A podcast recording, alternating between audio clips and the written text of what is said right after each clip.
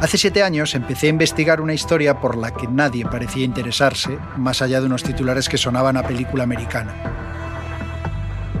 Miami, un hombre de origen español, una acusación de triple asesinato, un juicio larguísimo y rocambolesco, lleno de recovecos e irregularidades, idas y vueltas, y la cárcel.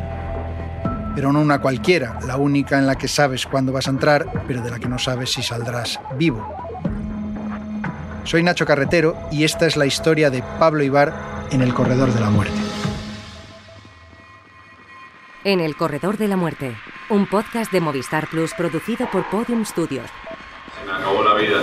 Cuando hablé con Tanya le dije, vete, haga, vive tu vida, ya no podemos hacer nada más.